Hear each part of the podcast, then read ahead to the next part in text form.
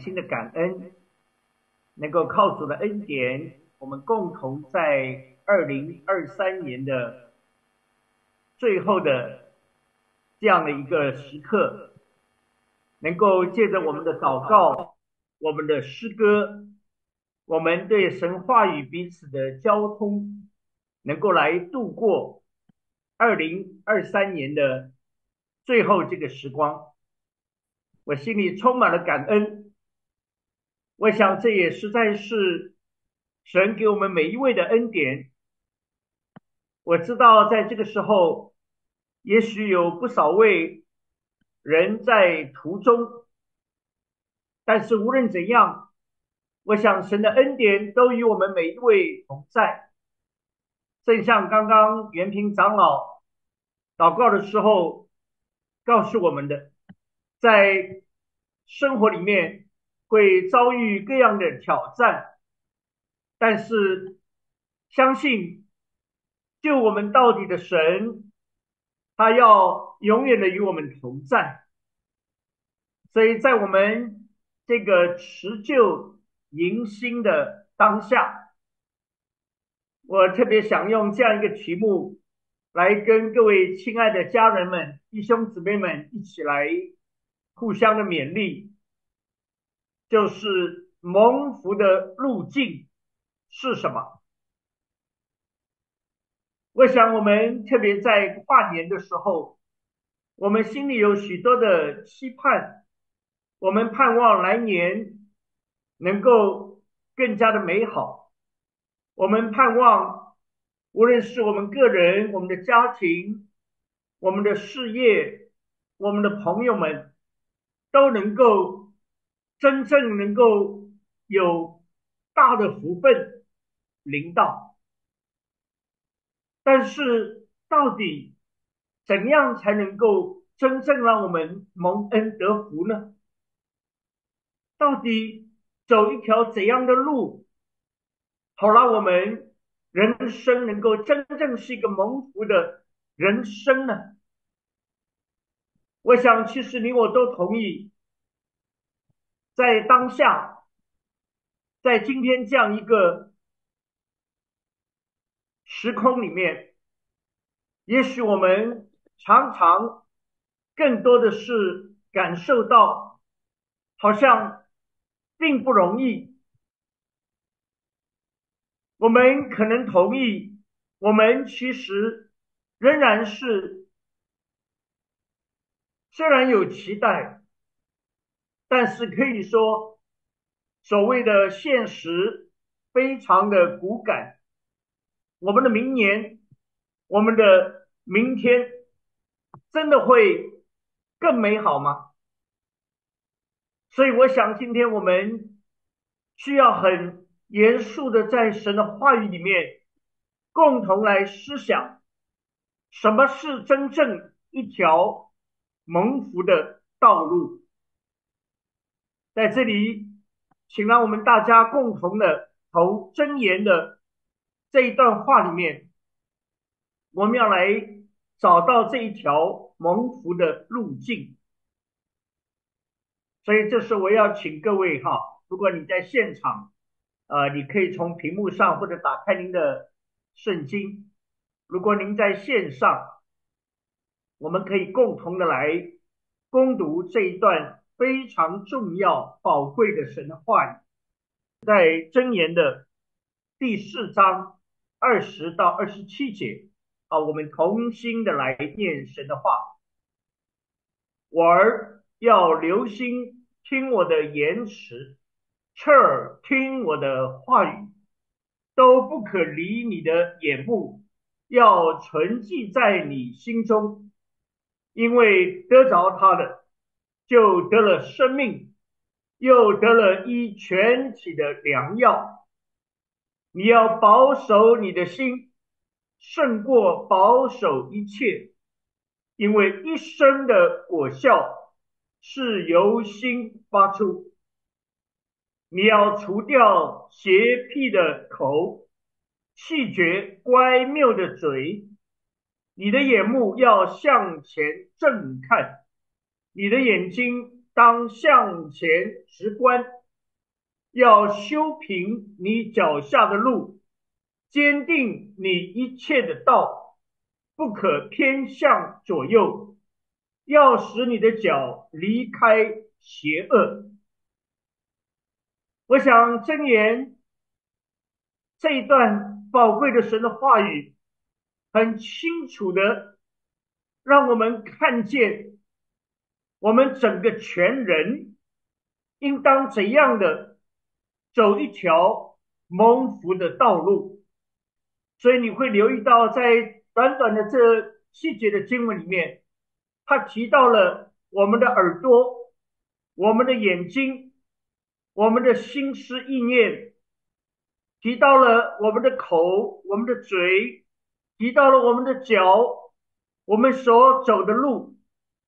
所以你会发现，上帝提醒我们，我们整个人应当把自己沉浸在神的话语当中。这是他一上来，这位慈爱的天父，他对我们每一位说：“孩子啊。”要留心的听他的言辞，要侧耳来听他的话语。我想，在我们辞旧迎新的时候，我们实在是要 求上帝，让我们真正的来明白，如果离开了神的道路。离开了神的话语，我们是没有办法真正蒙恩得福。反过来，我们照着神的话语，我们留心侧耳的来听，我们的脚走他要我们走的道路，我们才能够真正越走越明亮，越走越蒙福。今天是二零二三年的最后一天。我知道现在线上也有不少位在中国大陆的弟兄姊妹们，其实对无论在美洲、在欧洲、在亚洲，我们都只剩下了没有几个小时，这一年就翻过去了。二零二四年马上要来到，二零二三也许留给我们的不能算是太多美好的记忆。因为这一年里面，新冠并没有远离我们。因为这一年里面，俄罗斯跟乌克兰的战争依然在持续。因为这一年里面，忽然之间，哈马斯对以色列发动了非常残忍的突袭，以至于以哈战争到目前仍在持续，未来也不太明朗。我想，除这些之外，还有非常强烈的土耳其大地震，还有许许多多，也包括发生在我们中国的甘肃的地震。所有这一切，都让人很深的感觉到什么叫做动荡不安。所以，也许我们期待着。二零二四年会不一样，不过神的话已经很清楚告诉我们，在传道书的一章九节，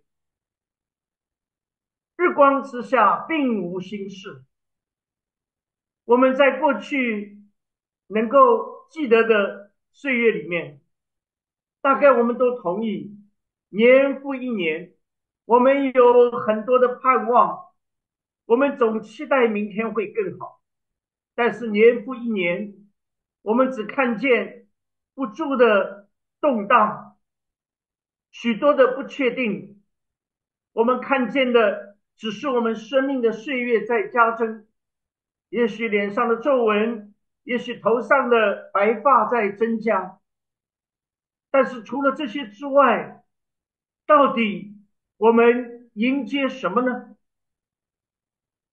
二零二三年，在网络上有一位四十八岁的农村的妇女，她不经意间讲的一句话，就成了非常流行的，特别是年轻人引起了很大的共鸣。这句话叫做“天一亮，时间就不属于我了”。许多年轻人说写的太真实了，因为他们大概就是天黑的时候，忙着在手机上，或者是打电子游戏，或者是追各样的剧情。等到天亮，忽然觉得整个人好像不再属于自己。他们说，只有在黑暗里才能够找到短暂的自由。天一亮，时间就不属于我了。我想，今天对欧洲、对亚洲的弟兄姊妹们，也许正是迎来了天黑的时候。什么是我们真正的明天？什么是我们每一位真正蒙福的路径？我想让我们再一次听一听这位慈爱的天父对我们的忠告，对整个人类的忠告。所以在箴言第四章一上来，我们就读到这样的经文：粽子啊，就是所有的神的孩子们要听父亲的教训。留心得知聪明，因为我所给你们的是好的教训，不可离弃我的法则。当你读到真言的时候，其实你反复的会在里面读到一位慈爱的父亲对他孩子的发自肺腑的这些的劝言，这些的忠告。他反复的提醒我们，要留意听到这位天父他的话语，好让我们人生有真正的智慧，因为他给我们的实在比世上金钱、物质、地位、名利都更加美好。神的教训、神的法则是 good，是好的，是真正美善的。是让我们可以走在一条蒙福的路径上。今天我们重点在箴言的第四章，你就会发现，总共二十七节的经文里面，将近三分之一的经文里面，都提到了道路。道路。十一节告诉我们，神说：“我已经指教你走智慧的道。”引导你行正直的路。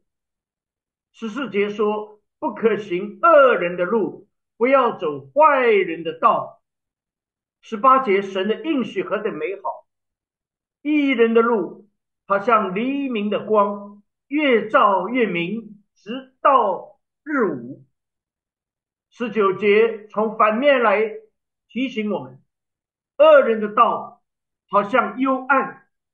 自己不知因什么跌倒，你注意十八、十九节是一个很强烈的对比。一人的路越走越明亮，恶人的道路越走越黑暗。所以第二十六节也是今天我们重点要看的，要修平你脚下的路，坚定你一切的道。要修平你脚下的路，坚定你一切的道。我想我们的人生，我们都同意，道路很重要，道路很重要。路在哪里呢？我们往什么方向去呢？无论对个人，无论对一个家庭，无论对一个民族，或者对一个国家。乃至对整个世界，人们都在问：路在哪里？什么是真正的道路？让我们能够有平安的，让我们能够有健康的，让我们能够有喜乐的，让我们能够真正是不但自己得福，也让我们周围的一同谋福的路在哪里呢？大家都知道。中国大陆前不久有两首歌非常的火爆，一首呢是刀郎的《罗刹海市》，另外一首就是这个瓦依娜这个乐队和任素汐他们合作演唱的叫做《大梦》。前面那首歌《罗刹海市》非常火，火到了创了一个全球大概播放量最高的记录，据说达到八百亿的数量。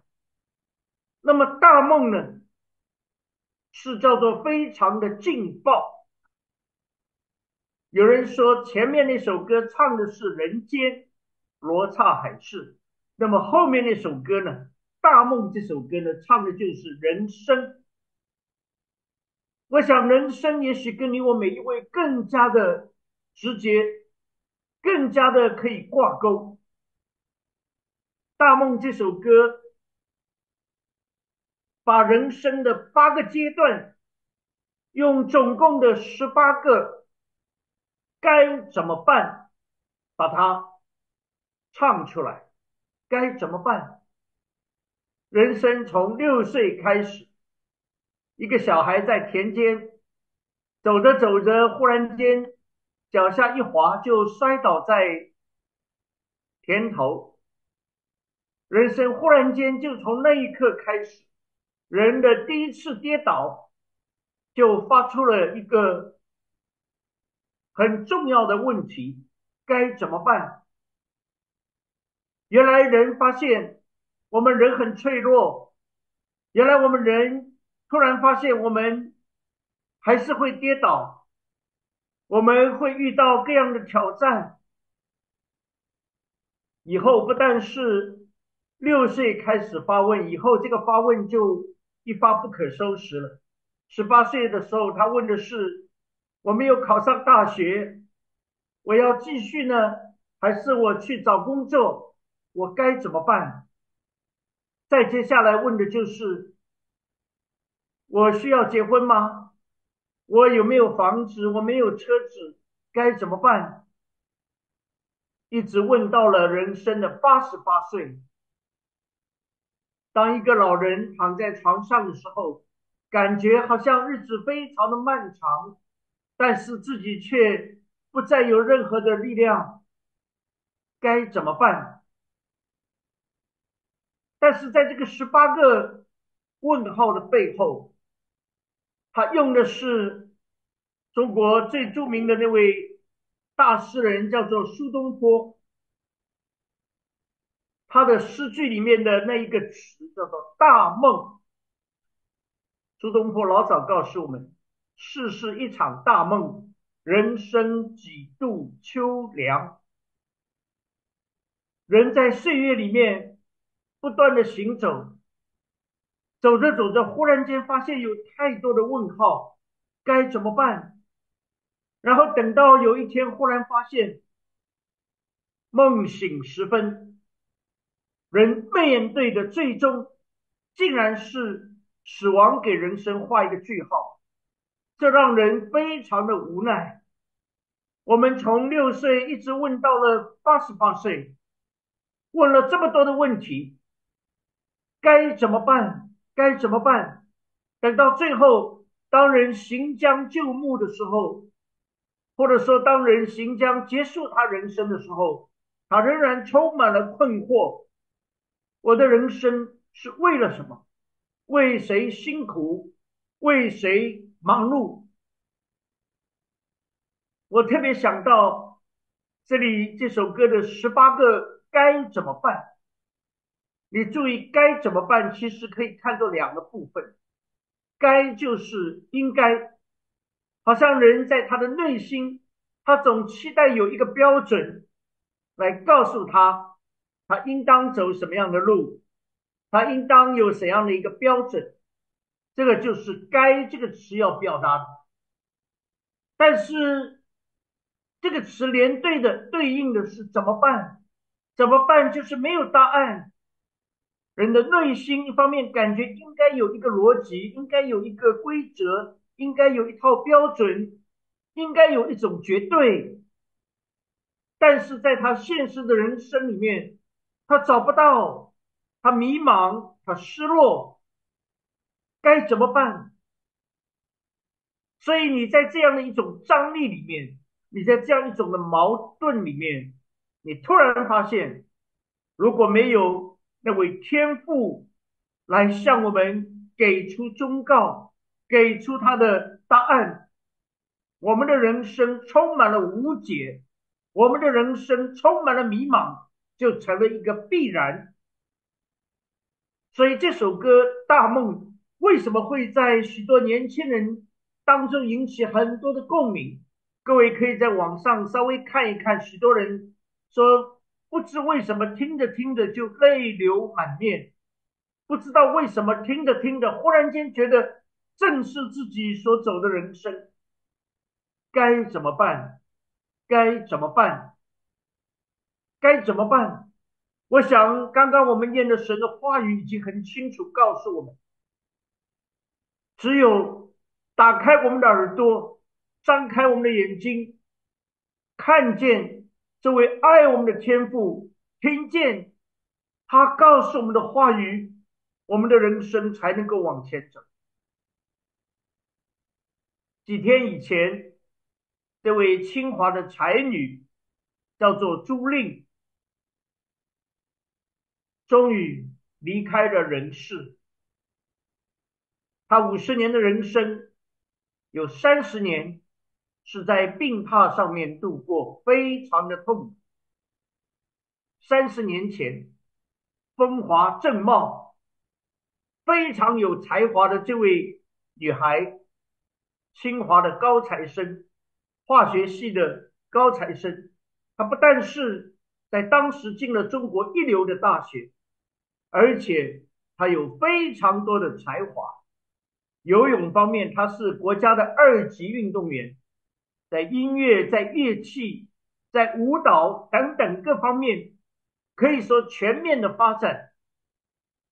就是这样一位才华横溢的女孩，突然间发现中毒，而且是中了那种金属的铊，那个是一种剧毒的。这种化学的药品，不知为何就进到他的身体里面。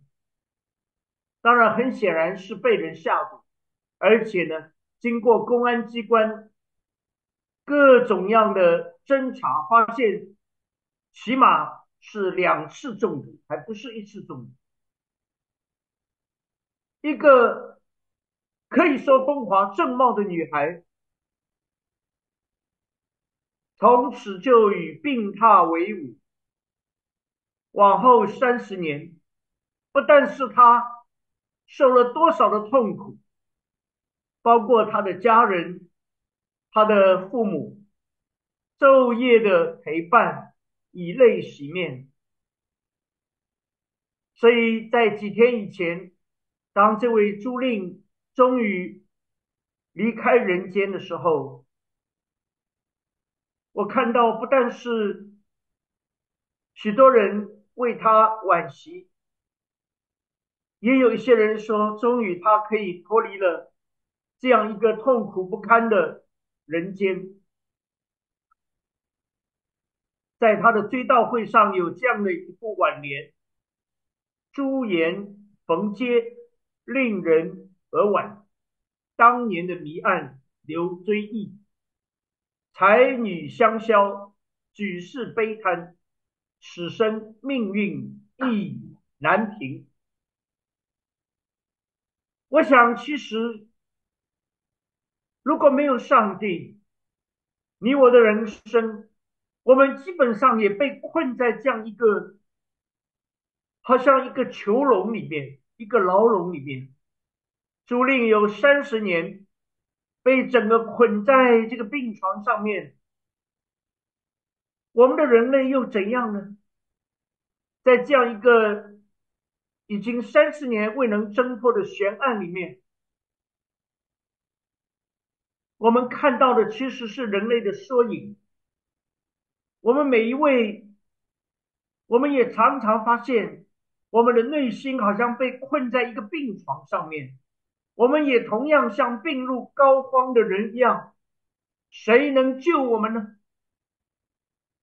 当租赁中毒以后，你知道几乎全世界啊，有人说因为他的这一个铂中毒的案件，就引发了中国互联网第一次跟海外、跟美国、跟欧洲这些最顶尖的这些医生专家连接起来，他们一起会诊，想尽办法要来挽救租赁的生命。今天我们每一位，我们是不是同意？也许对这样一个苦难的世界，租赁的离开未尝不是一种解脱。我们的人生如果没有上帝这个基督给我们一条又新又活的道路，其实我们的结局都非常的相似。我们的人生留了很多的追忆。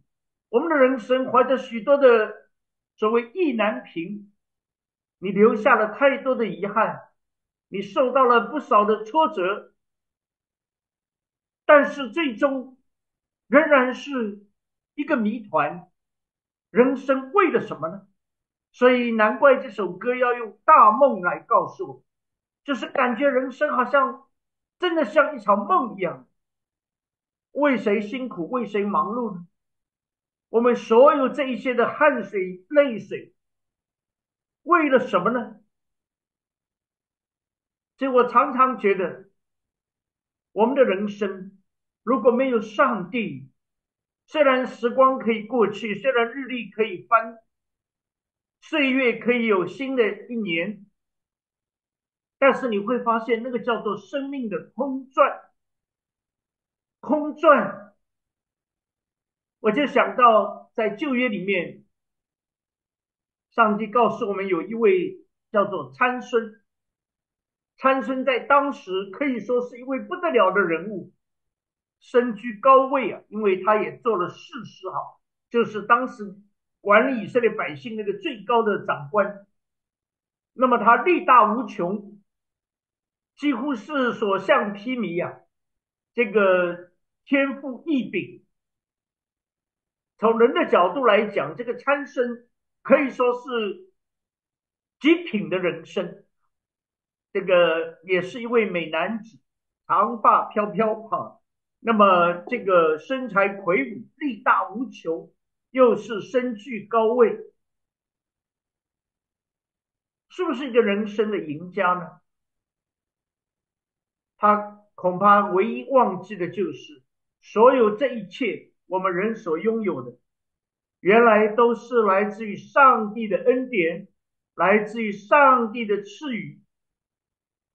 当他忘记这一点的时候，当他以为一切都是他的，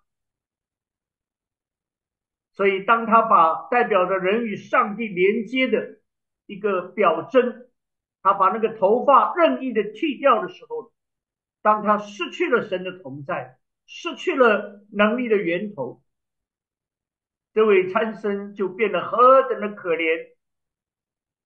他被菲利斯人抓住，他们折磨他，然后在他身上做了三件事情，我们应该都还记得。第一个就是挖掉了他的双眼，他的人生是在黑暗里面看不见，然后用锁链把他锁起来。他的人生失去了自由，但是第三件，我觉得也许是最大的折磨，就是强迫他昼夜的推磨、推磨，而且没有放任何东西，就是围这个磨盘叫他推。推磨的人生代表什么？就是生命的空转，你的起点成为了你的终点，你的终点又是你的起点，日复一日，年复一年，我们的生命就在这样的损耗当中，就在这样的空转当中，直到有一天我们不再有任何的力气，我们就倒下，我们就结束了这样一个看上去非常荒谬的人生。我想不知道是不是大梦要表达的正是这样的一个想法。从六岁问到八十八岁，不断的问该怎么办？该怎么办？该怎么办？最后发现人生是大梦一场。所以，我想今天我们共同的需要思想到的，就是生命是什么呢？生命真的是一场梦吗？生命真的是一种空转吗？上帝很清楚告诉我们，生命不但是神给我们一份宝贵的礼物，同时对你我来说，生命是一项严肃的责任。神把我们放在这个世上，神拯救了我们，神打开了我们心灵的眼睛，神让我们知道生命何等宝贵，因为生命从神而来。也将回到神那里。生命只有上帝真正赋予我们的意义和价值，我们才知道我们为何要活，为谁来活。约翰福音第十四章的六节是我们都非常熟悉的经文。耶稣说：“我就是道路、真理、生命。”我突然发现。道路和生命。刚刚我们讲，在箴言第四章，神不断的告诉我，要提醒我们所走的道、所行的路。同时，神也告诉我们，当我们明白他的道理，我们侧耳听他的言语，我们就得着生命，得着医我们全身的良药。所以你注意，道路和生命是密不可分的，而中间用什么来连接呢？就是用神的道，就是神的话语，就是真理。所以当耶稣说“我就是道路、真理、生命”，你忽然间发现，主耶稣把我们人生三个最重要的生命的数值、生命的本质。告诉我们，在他就是那一条我们人要走的道路，在他我们走这条路，我们才能得这样的生命。而这个中间，我们需要侧耳听，正眼看，看见神的话语的宝贵，听见神话语对我们的劝勉和提醒，这样我们才能够真正的活在神的面前。我们才能够真正有一个丰盛的生命。所以今天，当我们思想到刚刚我们所念的经文，得着了神的话，就得着了生命，也得着了医我们全身的良药。怎么来得着神的话呢？刚刚我们所念的经文二十节、二十一节，用了三个方面。二十节告诉我们要留心的来接受他的话语，要侧耳的来听上帝的言语。新的一年，巴不得你我每一位，我们互相的勉励，我们天天打开神的话语。无论你用手机，无论你用这样的软件，或者是你直接的打开你手上的圣经，我们需要留心侧耳的来听。上帝向我们的心所说的话，然后第二十一节告诉我们，我们需要仔细的来看，用我们的眼睛观看神的作为，观看神在过去这些年间对我们的带领。我想你我每一位能够安然的度过二零二三，实在也是神的恩典，因为这个世界。有多少人他们过不了二零二三年？哪怕他可以是曾经的总理，哪怕他可以是非常有名的这个演员，好像前不久那个周海媚，好像前不久我们的李总理。无论你是多么有名，无论你是曾经身居高位。有太多的人，他们的生命就停格在二零二三年。当我们靠主的恩典能够跨入新的一年，我们实在需要知道，是因为上帝的保守和他的恩典。所以二十一节提醒我们，我们要入脑入心的来记住，来思想，神在你我身上有何等的丰盛的慈爱和恩典。神既然存活我们的生命，让我们继续能够跨入二零二四。神要我们的脚走在他的路径当中。在五十多年以前，一位日本人发明了一种道路，是专门给盲人的道路，叫做盲道。今天各位其实，在全世界都可以看到，已经非常的普及。也许你不曾知道这是盲道，许多人曾经踏在上面，还以为这是帮你做脚底按摩的。呃，这是健身用的，其实不是，在路上会凸起来的。这些道路是专门为盲人设计，也被叫做是盲人的福音。在一九六七年三月十八日，这位日本人叫做山仔金一，他是第一次在他的家乡冈山这个地方，在盲人学校的附近。铺上了这样的一条道路，从此以后，这条道路就进入了全世界绝大部分的国家，包括我们中国。你在国内许多城市会看到这样的道路，你在德国、你在美国、你在世界各处都能看。盲道，我就想到，其实我们的人生何等需要一条树林里面的。叫做盲道，因为我们人都是瞎了眼的，没有上帝的光，没有神给我们的路，我们都是走在偏行歧路当中，我们都是走在绝路死路当中。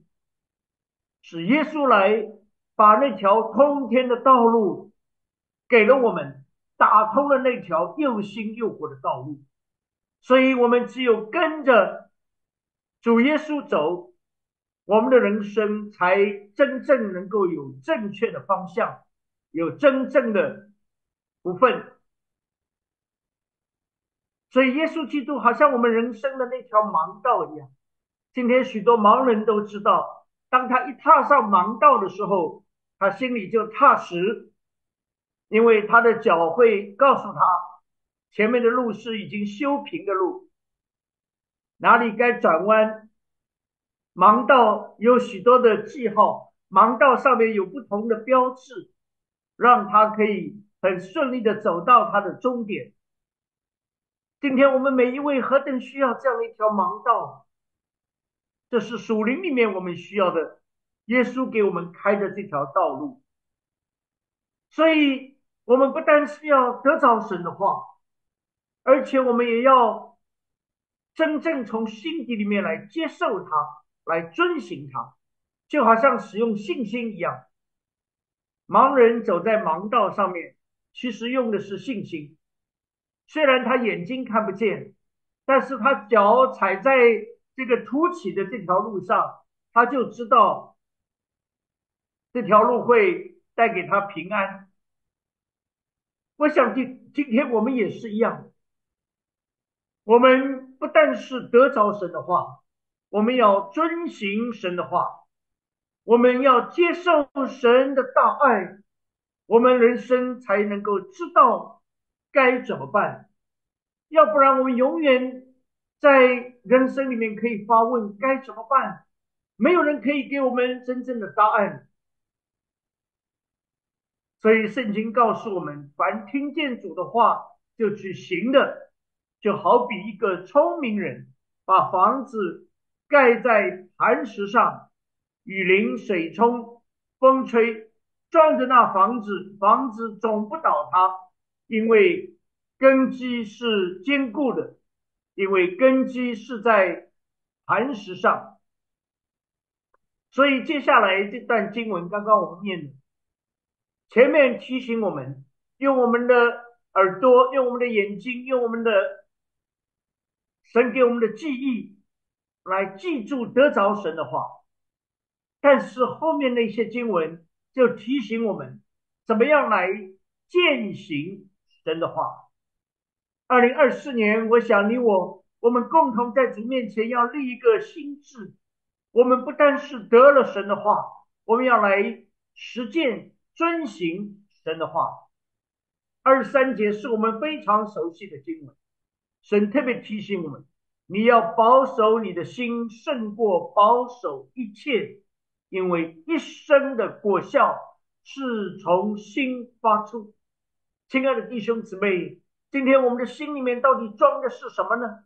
这个世界把各样乱七八糟的东西，透过手机、透过网络、透过我们的周遭，拼命要塞到我们的心里面来，让我们的心里面好像一团乱麻，让我们的心完全被这个世界来吸引，让我们的心里面有时候充满了各样的愤怒，有时候充满了各样的苦毒，有时候充满了羡慕、嫉妒。有时候充满了各样的诡诈，这是魔鬼撒旦，他拼命要在人类的心里面要放进去。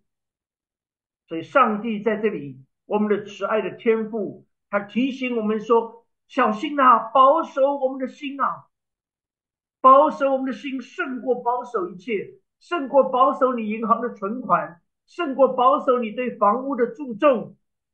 胜过保守你对健康的重视，这些也许都是重要的，但是更重要的，让我们共同在主面前互相的借着彼此的带球带到来，互相的提醒，保守我们的心胜过保守一切，因为一生的果效是重新发出，这一生不但是你我在神面前的一生。也包括我们的家人、我们的亲人、我们的儿女、我们的教会。我们求上帝让我们看见一生的果效。如果我们的心一旦没有好好的保守，我们一生的果效就会毁于一旦。所以二十四节到二十七节，怎么来保守呢？首先就从我们的嘴巴开始。那你说，让我们的嘴巴、口，让我们的嘴不要说出乖谬的话语，让我们说出那些负面的，让我们说出那些苦毒的，让我们说出那些得罪神、得罪人的，不要说。然后呢，你说不但是保守我们的口，然后也保守我们的眼睛，好像旧约的约伯说的，他说：“我与我的眼睛立约。”亲爱的弟兄姊妹们。让我们共同求神来保守我们，求神来怜悯我们，让我们的眼睛能够真正好像刚刚念的经文，能够是向前直观，能够向前正看。因为这个世界太邪恶了，因为魔鬼撒旦太狡诈，他总要吸引我们的眼光，偏离了。上帝的正道偏离了基督的标杆，要我们去羡慕这个世界。所以那里反复提醒我们，要我们的眼睛注意我们的眼目。然后二十六、二十七节特别提醒我们，就是我们的脚所行的路，只有走在基督这条正路上面，无论是我们的个人、我们的家庭、我们的婚姻。我们的职场，我们的教会，大到民族国家，才能够真正是有蒙福的路径。否则，我们所走的路，其实常常是突然无效的。好像不久前轰然倒塌的这个中国恒大，这个许家印，许家印在他最辉煌的时候。还真以为钞票是他许家可以印的，看他起高楼，看他淹宾客，看他楼塌了。其实我想，人我们都是如此。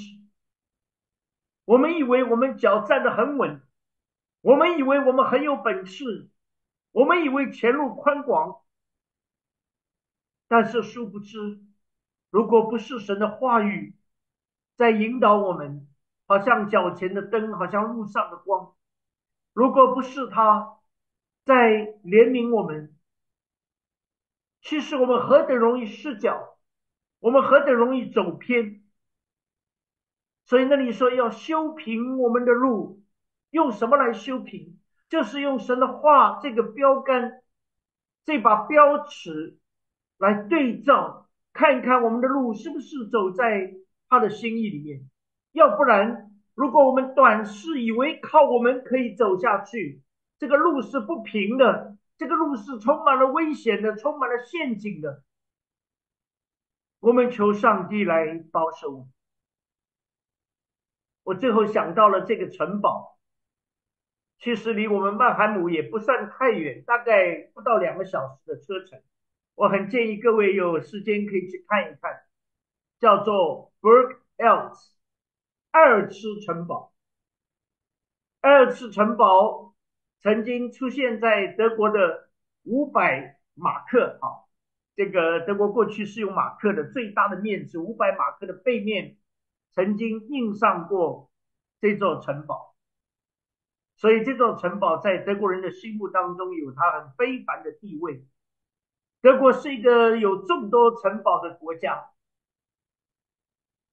但是这座艾尔茨城堡以它传世三十三代、历经将近千年而非常的著名。这座城堡就在莫塞河边。我想这座城堡可以带给我们许多的启发。两年前，我跟师母我们曾经去到那里，虽然那个时候因为新冠没有办法进到里面去参观，但是当我们站在城堡门口，当我们看了这个城堡的介绍，就足以让我们感到非常的震撼。这座城堡。到现在有据可考的，至少已经经历了八百六十六年。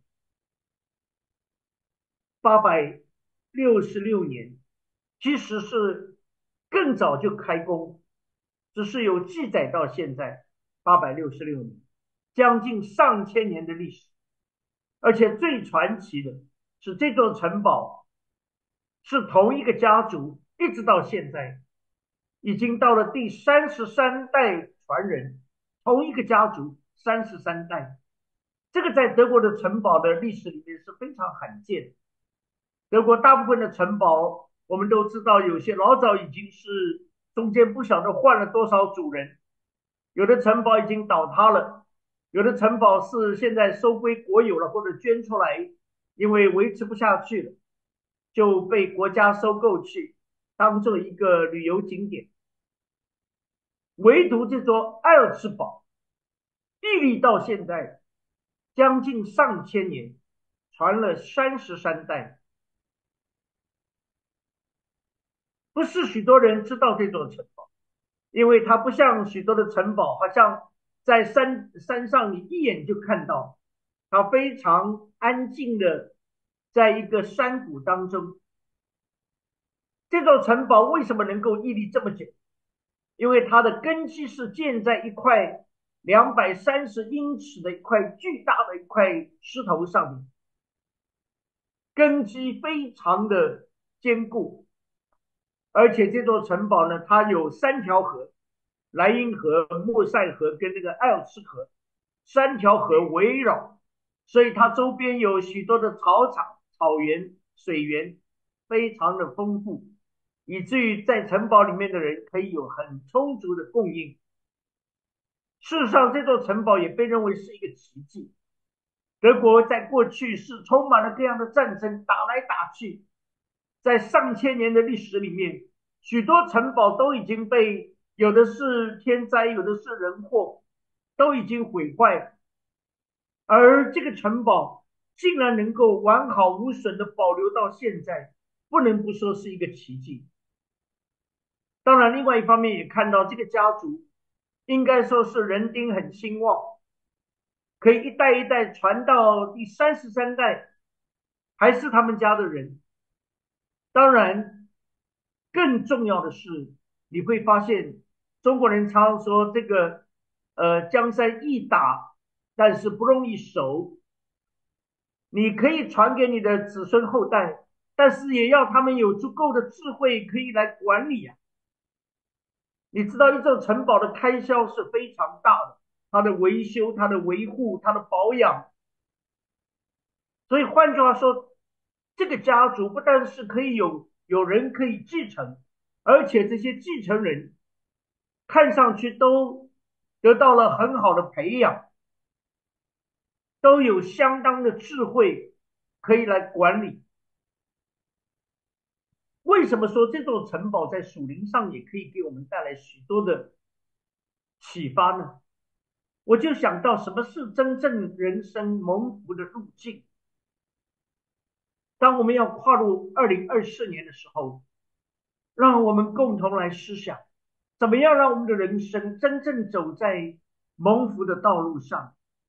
首先就是我们需要谦卑，再谦卑，在神面前不张扬、不骄傲，能够真正的知道一切都是出于神。就像艾尔茨堡，如果他像其他的城堡非常显眼，这个高高的矗立，可能很快就成为敌人的炮火的目标。而阿尔茨堡非常与众不同，它竟然建在一个山谷里面。我想我们的人生也是如此。神要我们真知道，我们要躺卧在青草地，安歇在溪水旁。我们需要随时的安稳隐藏在主的翅膀底下。同时，阿尔茨堡也让我们看见。一座城堡的坚固，是因为它有不动摇的根基。今天，神的道是我们人生的根基，让我们把自己的家庭、把我们的婚姻、把我们的人生、把我们的教会，我们完全的建造在神的道的这个磐石上面，建造在基督的磐石上面，这才是真正坚固的，这才是真正可靠。蒙福的二尺堡，因为它三面有河流，它周围有很丰富的供应。今天我们也是一样，我们的人生要蒙福，我们天天要让神的话语来浇灌，我们天天把自己沉浸在神的话语当中，让他的话在里面提醒我们，在外面引导我们。好使我们人生能够越走越明亮。二吃堡事实上实在是一个奇迹，所以它也没有什么可以夸口，因为也有一些类似的城堡，虽然也是在山谷里面，虽然也有不错的环境，但是最终还是沦陷，最终还是毁坏了。为什么二吃堡竟然还存在？甚至于上千年，许多人同意这仍然是一个奇迹。我想，我们每一位都需要被提醒：是神存留我们的呼吸、动作、生命，是他的保守，让我们仍然可以侍立在他面前来侍奉他。所以我们需要时时的感恩，要感谢神对我们的保守，要感谢他。丰富的恩典，人生的蒙福不只是我们一个人的蒙，我们需要非常的看重属灵的传承。二次宝能够直到三十三代，直到如今，是每一代都有人继承。我们的属灵的生命也是如此。我们求神帮助我们，一代一代直到主来，我们。用我们的生命来见证这位奇妙的上帝，用我们的生活，用我们的生命来向我们的儿女子孙说话。他们的眼睛在看，他们在模仿。我们要告诉他们什么是一条正道，好让他们同样走在蒙福的路径上面。所以，我想属灵的传承非常非常的重要。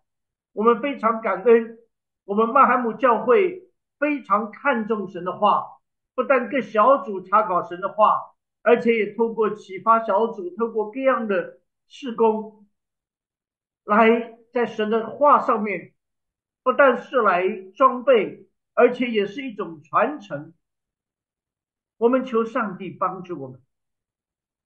二吃饱能够到如今，刚刚讲过，每一代的继承者，看来他们都受过了良好的培训，他们知道怎么样管理这座非常庞大的这样的一个城堡，如何来经营，如何来维护。我想我们的人生也是一样，不但为我们自己，也为我们的子孙后代。我们求上帝帮助我们。看重天国人才的培养，我们的下一代，我们需要言传，也需要身教，让他们知道怎样的一条路才是一条正路，才是一条不会半跌的路。求上帝来恩待，来帮助我。所以，但愿我们的人生能够像一个坚固的一个堡垒一样。